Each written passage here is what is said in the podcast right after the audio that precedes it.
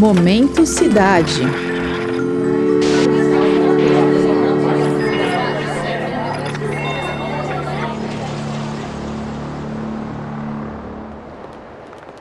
Em uma cidade como São Paulo, essa cena é corriqueira. Na estação, você passa pelas catracas, desce as escadas, aguarda o metrô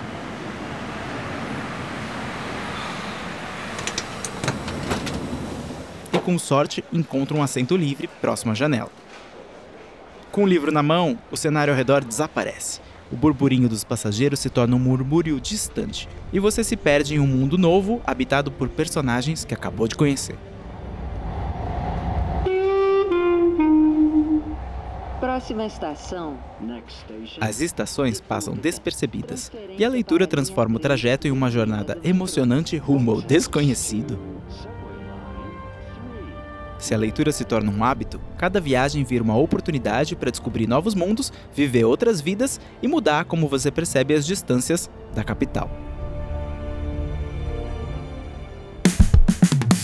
Eu sou o Denis Pacheco e o Momento Cidade de hoje faz a pergunta: Como a leitura no transporte público pode transformar nossa relação com a cidade? Nesse episódio, eu converso com a pesquisadora Manuela Reale. Ela é autora da tese de doutorado Leitura em Trânsito: Passageiros Leitores no Transporte Público da Cidade de São Paulo, orientada pela professora Sandra Reimão, da Escola de Comunicações e Artes da USP, a ECA.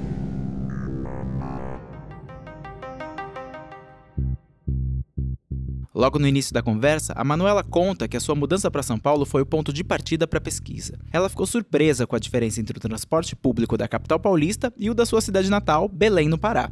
Lá, o transporte se resume principalmente aos ônibus. Foi esse contraste que a levou a se dedicar ao estudo do metrô e da experiência de leitura nesse espaço. Na verdade, eu mudei para São Paulo a trabalho e aí acabei entrando no mestrado e indo para a vida acadêmica. Então, a vivência do metrô e a vivência do transporte público de uma maneira geral foi algo que eu comecei a vivenciar muito mais intensamente é, ao me mudar para a cidade, porque em Belém a gente só tem ônibus, a gente não tem trem nem metrô, então foi algo que me surpreendeu muito, né? A expansão da cidade, então foi algo que eu me relacionei de uma maneira muito intensa e muito fascinada em um primeiro momento. E esse fascínio foi tanto positivo quanto negativo, né? Tanto fascinada pelo fenômeno é, do transporte público, né? Da multidão no transporte público, quanto fascinada pelos problemas envolvidos com esse fenômeno, com essa situação. Durante o doutorado, ela explorou os desafios enfrentados pelos passageiros leitores nesse cenário único, e o foco nos livros se tornou o seu principal objeto. Minha mudança, né, esteve muito relacionado com esse meu interesse pelo tema transporte público e sendo da comunicação, do ponto de vista comunicacional, que é a minha área, eu também tive interesse em observar meios de comunicação, objetos, né, de comunicação que não fossem necessariamente midiáticos. Na nossa área, a gente estuda muito é, mídias, principalmente ultimamente, né, digitais. Então a gente estuda muito internet, também televisão, rádio, jornal. E o livro, enquanto enquanto objeto comunicacional, ainda é muito presente no nosso cotidiano. Ele tem muitos sentidos que são contemporâneos, que são refeitos, reconstruídos na atualidade.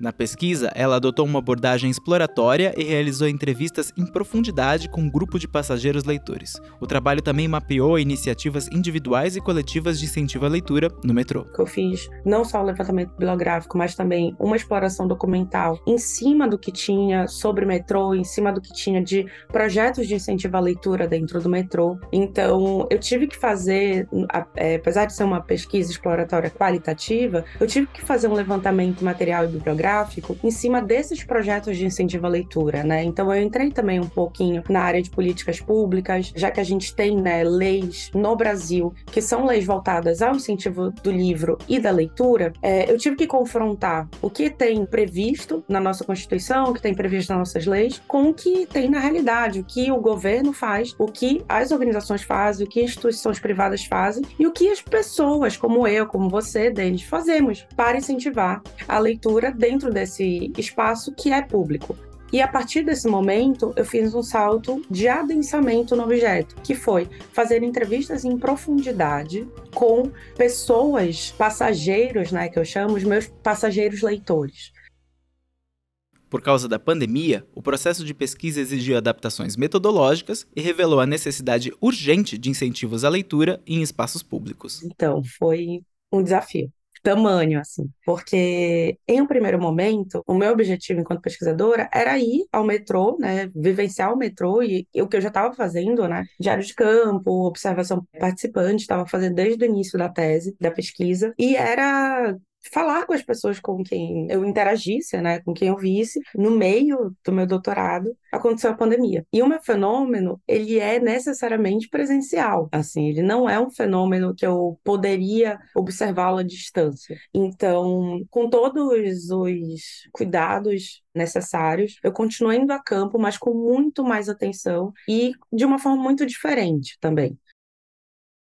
No nosso papo, ela comentou sobre dois projetos que se destacaram durante as suas investigações: Os Poetas Ambulantes, um grupo de poetas que declama poesias e distribui textos literários no metrô, e o Poesia no Metrô, uma iniciativa da própria companhia metropolitana que expõe poesias em estações e corredores. Os Poetas Ambulantes, eles são um grupo de poetas, um grupo de pessoas que têm outras funções, que cada um trabalha de maneira diferente, e eles vão para o transporte público recitar poesia dias, é, fazer quase que um sarau ambulante. Então, eles não só distribuem leituras, então eles distribuem livros, não só livros, fanzines, é, pequenos textos impressos, é, poesias em pequenos papéis. Não só eles distribuem fisicamente a leitura, como eles causam um contágio e mostram a relação com a leitura de uma maneira a partir de uma vivência coletiva e a partir de uma vivência sensível, que é declamar uma poesia, declamar uma música. E um segundo projeto, que aí é um projeto de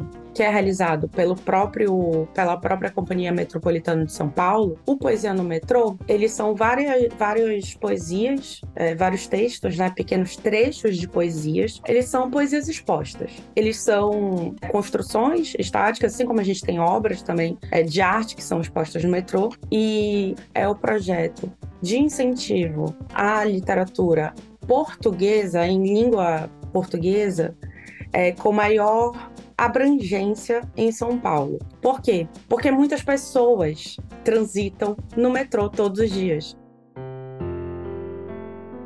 Por fim, a Manuela enfatiza que a leitura é um direito universal e que a gente precisa cada vez mais de políticas públicas e projetos que levem a leitura para os espaços de transição que nós, passageiros, frequentamos diariamente.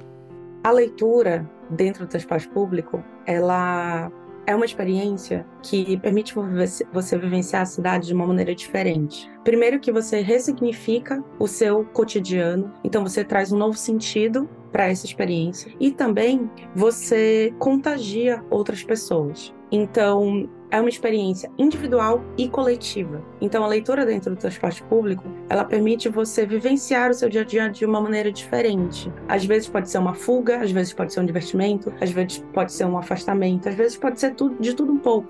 E tá tudo bem. E realizando a leitura dentro do transporte público, é, você consegue vivenciar isso inserido socialmente e realizando coletivamente um, essa experiência a ponto de se transformar e transformar quem está ao seu lado. O Momento Cidade é um podcast sobre a cidade de São Paulo, seus problemas, seus avanços e seu futuro. Nessa nova fase, de vez em quando o podcast vai expandir suas fronteiras e olhar para diferentes cidades do mundo que também merecem a nossa atenção. A composição musical é do André Leite, Bruno Torres Nogueira e da Lívia Pegoraro. A edição de som é da Mariana Franco, com supervisão do Guilherme Fiorentino. A reportagem desse episódio é minha, Denis Pacheco. O Momento Cidade é uma produção do Jornal da USP. Você pode nos encontrar aqui na Rádio USP e na internet.